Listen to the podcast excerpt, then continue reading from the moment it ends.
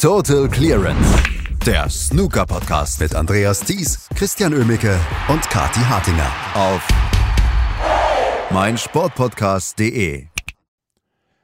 Robert Milkins ist der Sieger der Welsh Open und zeitgleich auch quasi Sieger der Home Nation Series. Ein sehr, sehr großer Scheck erwartete ihn gestern.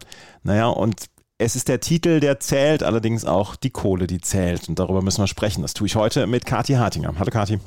Guten Morgen, Andreas. Ich habe immer noch Gänsehaut. Ich meine, Sie haben ihm gesagt, Robert, du musst das Turnier gewinnen, damit du die European Series noch gewinnen kannst. Ja, das haben Sie dem John Higgins auch gesagt. Du musst das Turnier gewinnen, damit du dich hier für die Elite-Turniere qualifizierst. Der John Higgins hat das nicht geschafft, aber der Robert Milkins hat es einfach gemacht. Er hat es einfach gemacht und er hat es gestern in einem ja, tollen Finale gegen Sean Murphy geschafft. Was, äh, wo man gesehen hat, dass äh, dann vielleicht auch für beide so ein bisschen der Druck größer war. Auch Sean Murphy hat lange nichts mehr, keinen großen Titel mehr gewonnen. Auch er wollte ihn unbedingt haben. Aber Robert Milkins stand unter diesem zusätzlichen Druck, diese Home Nation Series gewinnen zu können. Es war ein großer Scheck, der ihn dort erwartete. 150.000 Pfund zusätzlich. Und wir müssen über Robert Milkins sprechen, bevor wir über das Match an sich sprechen. Robert Milkins hat äh, schon vor Jahren zugegeben, dass er früher hoch verschuldet war dass er zwischendurch auch Probleme mit dem Alkohol gehabt hat und dass er äh, nicht unbedingt immer die Motivation hatte, ein Spitzenspieler zu sein und ein Spitzenspieler sein zu wollen.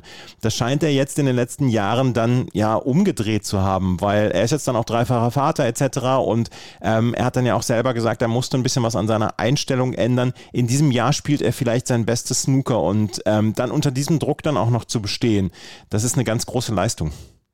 Das ist eine Leistung, die kann ich mir ehrlicherweise gar nicht vorstellen, so toll ist die. Ähm, es, es nötigt mir jeden Respekt ab. Ich meine, vor einem Jahr ziemlich genau haben wir den Robert Milkins erlebt, wie er sich bei den Turkish Masters betrunken hat und im Krankenhaus gelandet ist wegen irgendeiner dummen Verletzung, jetzt nicht mhm. wegen einer Schlägerei oder so, und eine Riesenstrafe bekommen hat und vor allem halt seinen, seinen Auftritt bei diesem super prestigeträchtigen und hochdotierten Turnier damals ja noch diese Saison sieht es wieder anders aus, völlig verhauen hat.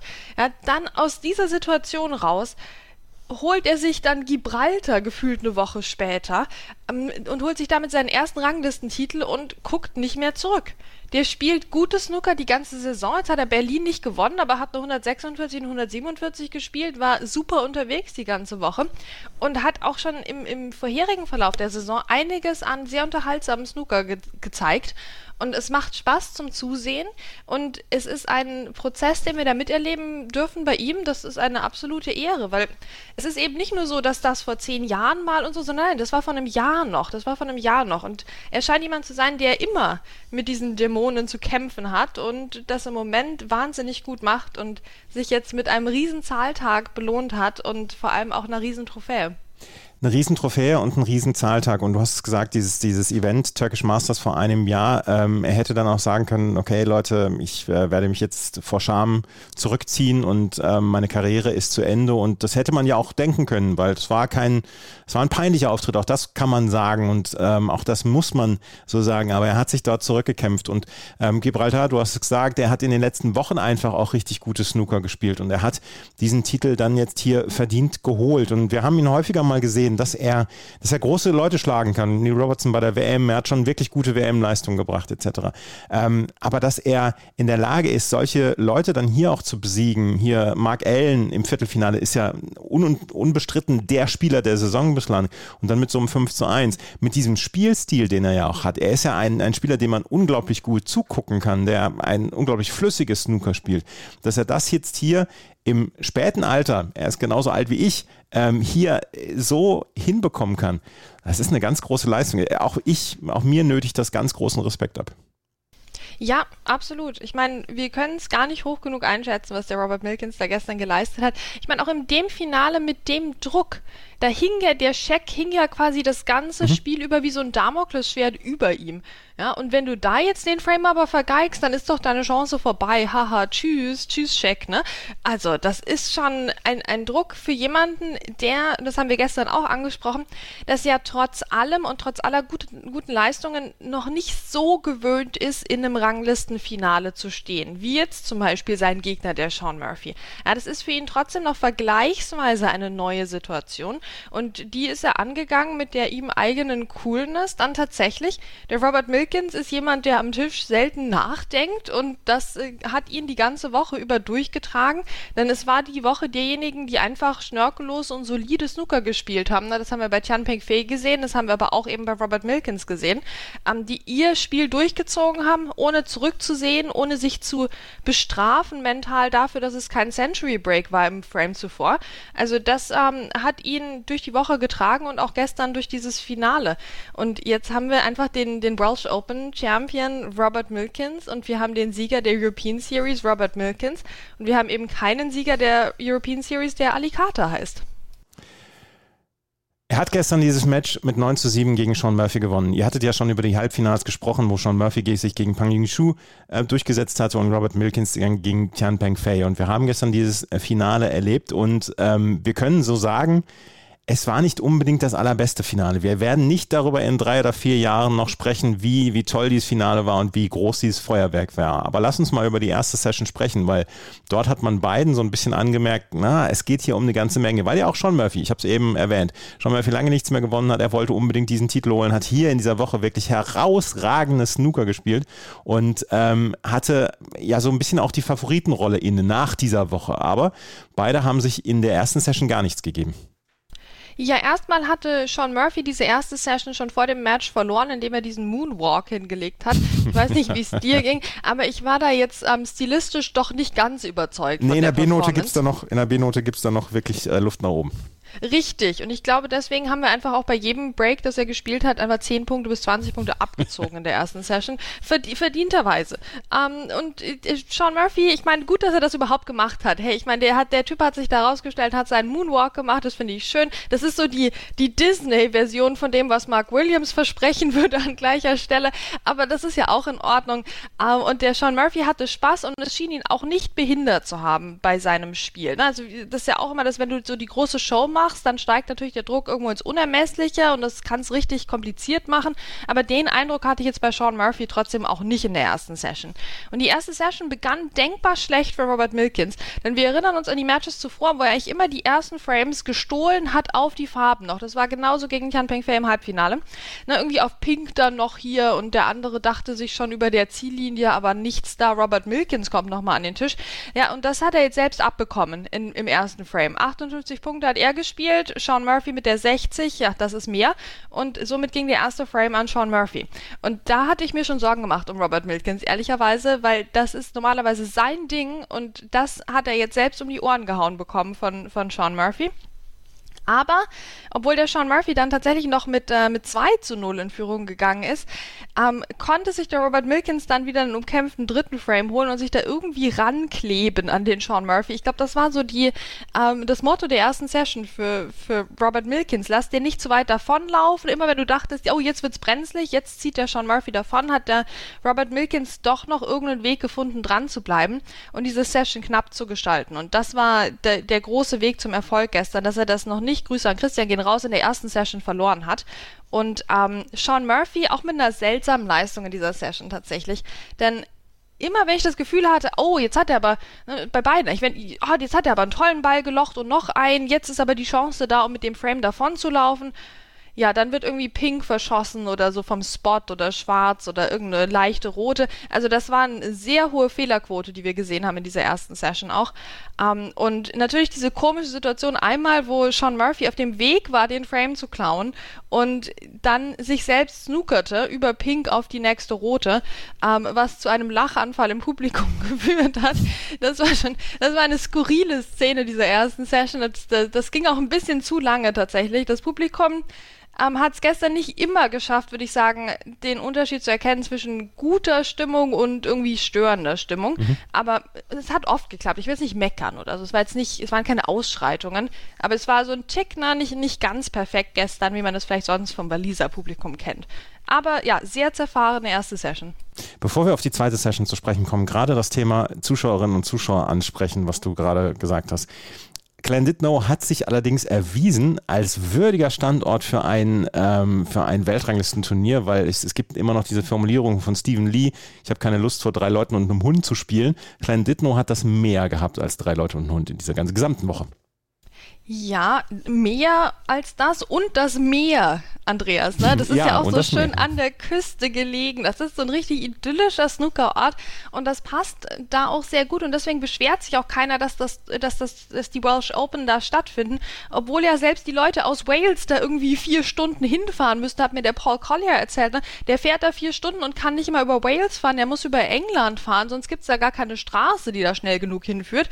Also das ist schon wirklich abgelegen, aber aber dafür eben sehr idyllisch und trotzdem kommen die Leute hin. Ich weiß gar nicht, wo die da so viele Leute finden, aber jede Session war voll und die Stimmung war eben sehr gut und die Leute sind dabei und hatten auch Spaß.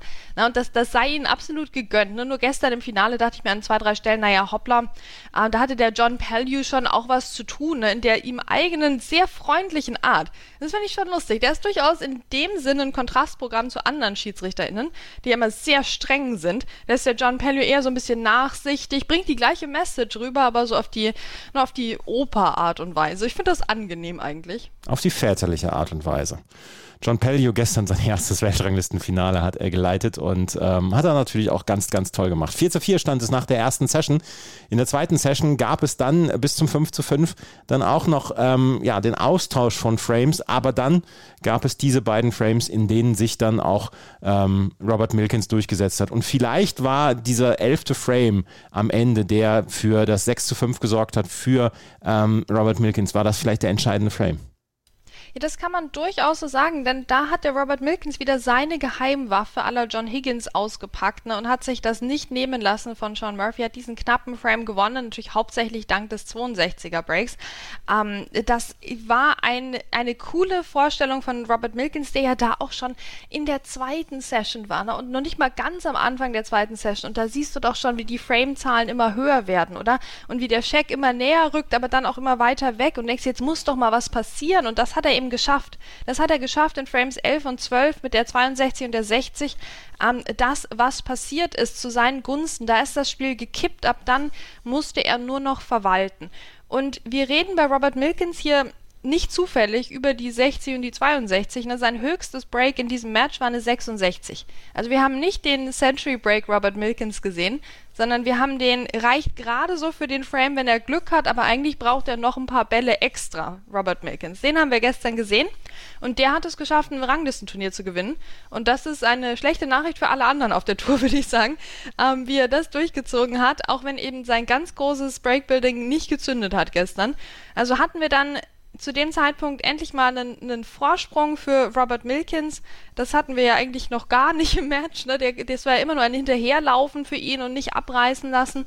Ähm, da hat er das Match kippen lassen, wobei wir auch sagen müssen, hier im, ähm, im 13. Frame, das war vielleicht die beste Clearance, mhm. das war der, das beste Break des ganzen Finals, was da Sean Murphy rausgehauen hat mit der 64, um nochmal dran zu bleiben. Ne? Das war, also das, auch das nötigt mir großen Respekt ab, was er da nochmal gelocht hat ähm, an Bällen. Also das war vielleicht wirklich das Highlight des gesamten Finals, war dieses Break von Sean Murphy.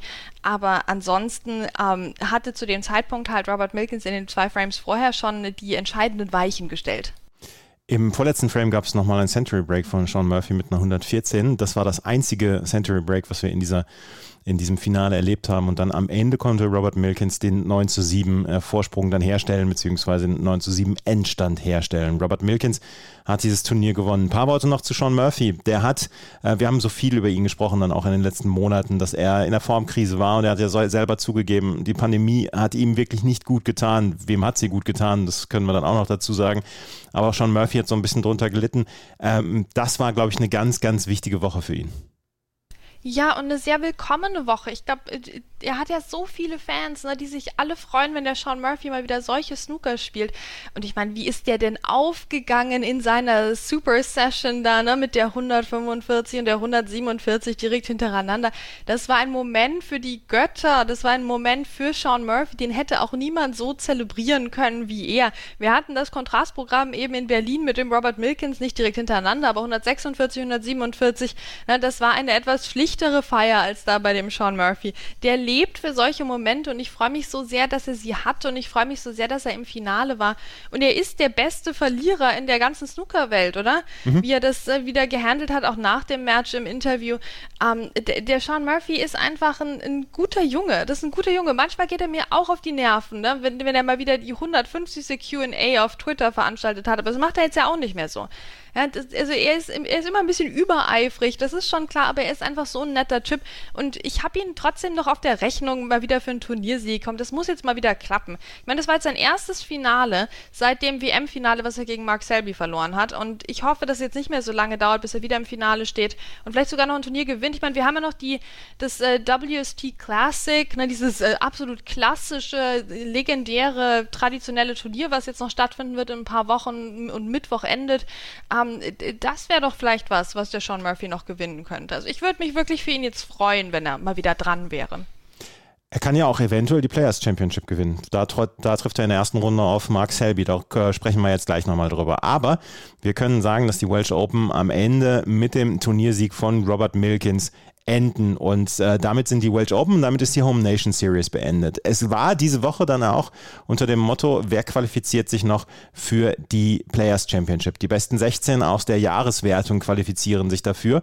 Und jemand wie Ronnie O'Sullivan zum Beispiel ist nicht dabei. Die letzten, die sich qualifiziert haben, das waren Julio Long, Chris Wakelin und Joe O'Connor. Joe O'Connor mit einer starken Woche dann auch hier bei den Welsh Open, der dann auf den Zug dann raufgefahren ist und äh, in Wolverhampton dann jetzt aussteigen kann. Wolverhampton ist diese Woche die, äh, der Austragungsort für diese Players Championship der 16 besten Spieler. Heute Abend gibt es die ersten beiden Matches zwischen Mark Allen und Joe Connor und Ryan Day und Chris Wakelin. Was kannst du oder was sagst du zu diesem Players Championship Field? Ähm, weil so der ein oder andere prominente Name, der fehlt ja doch. Ja, und ich finde, das ist ein sehr abwechslungsreiches Feld und das macht es für mich einfach attraktiver. Ähm, Andreas, denn wir haben diese Saison und eigentlich auch schon davor mal wieder gesehen, hey, unterschiedliche Leute können Ranglistenturniere gewinnen. Ich finde es herrlich. Wir hatten doch diese Jahre, wo Judd Trump alles gewonnen hat, davor mhm. diese Jahre, wo Mark Selby alles gewonnen hat. Ja, wir haben eine Bandbreite wieder, die uns allen, glaube ich, richtig viel Spaß macht und die uns allen gut tut und die wir hoffentlich auch aus PR-Sicht, aus Fanbindungssicht ausnutzen können. Also ich würde, ich, ich fände es furchtbar, wenn wir jetzt wieder nur hier den Judd Trump und, ähm, und den Mark Selby im TV sehen würden. Ich freue mich sehr drauf, wenn wir das, wenn wir die sehen, aber ich möchte vor allem auch die anderen sehen. Oder? Also das ist jetzt sehr, sehr, ich bin schon verwirrt, Andreas. Ich bin verwirrt angesichts dieser Players Championship. Ich möchte alle im Fernsehen sehen, so viel kann ich sagen. Ja, ich möchte, dass alle die große Bühne bekommen, die sie verdienen verdient haben, dadurch, dass sie hier sind. Ähm, und ich bin ein bisschen enttäuscht, dass wir wissen, wer heute Abend spielt. Also es geht erst heute Abend los, ne? keine Sorge, heute Mittag, erstmal Pause, bisschen Karneval, bisschen Fasching, was man möchte. Heute Abend geht's los mit der Players Championship. Aber wir wissen eigentlich nur, wer heute Abend spielt. Alles andere steht noch nicht fest. Und ich meine, das Turnier beginnt heute, Freunde der Sonne. Es beginnt heute. Also das kann doch nicht so schwer sein. Ja klar, ich meine, dass jetzt nicht der Sean Murphy jetzt äh, morgen früh vielleicht schon spielen muss, klar. Aber das, das, muss doch irgendwie besser gehen, als dass wir jetzt hier da sitzen und höchstens wissen, wer heute Abend spielt. Und das gerade mal so. Ja, es ist äh, World Snooker lässt sich da auch gerne so ein ganz kleines bisschen Zeit. Wenigstens wissen wir die Ansetzungen für heute Abend schon. Ich habe sie eben gesagt, Mark Allen gegen Joe Connor und Ryan Day gegen Chris Wakelin. Es steht so ein bisschen unter dem Motto Mark Allen und dann kommt lange Zeit gar nichts, weil er, ich habe es vorhin gesagt, er ist der Spieler der Saison und er hat dreimal so viel gewonnen äh, an Preisgeld in diesem Jahr bislang wie der zweite, wie Ryan Day mit 144.000 Pfund. Mark Allen hat 516.000 Pfund in diesem, äh, in diesem Jahr schon gewonnen und ist natürlich der absolute ja, führende, was diese Rangliste angeht. Ist er auch der Top-Favorit für dieses Turnier? Ja, also ich denke schon, ich denke schon. Ähm, da müssen sich die anderen warm anziehen. Ich meine, klar, Robert Milkins, der hat jetzt den, der hat das Adrenalin vielleicht noch, aber vielleicht baut sich's auch ab im, Lang, im Laufe der Woche. Ich meine, das muss ja bei dem auch erstmal durchsickern, was der jetzt wirklich alles gewonnen hat. Ich glaube, wir werden das ganze kommende Kalenderjahr, also das ganze Kalenderjahr jetzt noch so viel hören von, ah, der Robert Milkins ist hier dabei, weil er ja damals hier European Series und erinnerst du dich an die, mhm. an die Welsh Open, ne? Also wenn das erstmal Stück für Stück sich gesetzt hat, dass er jetzt in den Top 16 zurück ist, dass er hier qualifiziert und da dabei ist und so, vielleicht kommt dann auch mal der Moment, wo er sagt, ich muss mal, ich brauche mal eine Pause, ich brauche mal eine Pause. Ähm, und dann ist natürlich auch schnell wieder vorbei hier bei dem Teilnehmerfeld. Ähm, deswegen Mark Allen, glaube ich, in einer guten Situation, hat eine gute Woche gehabt, ist dann am überragenden Robert Milkins gescheitert. Da kann er sich auch, also er kann sich viel vorwerfen bei seinem Viertelfinale. Das muss besser laufen, aber das kann es ja auch. Ähm, und von daher, ich, ich glaube, Mark Allen wird schwer zu schlagen, aber wir haben natürlich auch noch andere Kandidaten. Ich meine, Karen Wilson sucht mal wieder nach einem Titel. Mark Selby, ah, möchte auch mal zeigen, dass er 2023 auch noch was kann. Also da ist schon einiges. Jack Lesowski, vielleicht klappt es ja mit dem ersten Titel. Also da ist es ja ein gut besetztes Feld. Du hast schon gesagt, Sean Murphy, warum gewinnt er das nicht? Ne? Also, und am Ende wird es dann Chris Wakelin, würde ich mich auch freuen. Also da ist, da ist alles möglich in dem Turnier, aber natürlich mag Allen irgendwo der, der deutliche Top-Favorit ich bin, also ich denke, dass dieses Turnier so offen ist wie kaum ein anderes und dass wir hier ähm, vielleicht dann wirklich einen Überraschungssieger am Ende erleben. Und ähm, naja, am Ende gewinnt Ding Junhui dieses Turnier. Das wäre ja auch mal wieder eine große Geschichte. Wir werden natürlich in dieser Woche bei Total Clearance darüber berichten, über die Players Championship, die in dieser Woche in Wolverhampton stattfinden wird. Was zum Teufel, du Bastard? Du bist tot, du kleiner Hundeficker. Und dieser kleine Hundeficker? Das ist unser Werner. Ein ganz normaler Berliner Kleinstkrimineller, der dann aber im Knast das Ding seines Lebens dreht. Una Fantastica Risetta Perla Pizza. Er klaut seinem Zellengenossen ein Pizzarezept. Aber nicht irgendeins. Und mit dem eröffnet Werner dann die beste Pizzeria Berlins. Doch Werners Glück ist nur von kurzer Dauer. Denn es hagelt Probleme.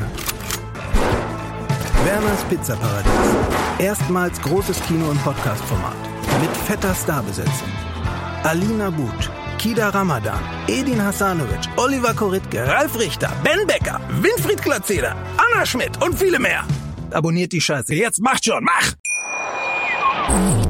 Total Clearance. Der Snooker-Podcast mit Andreas Thies und Christian Ömicke auf meinsportpodcast.de.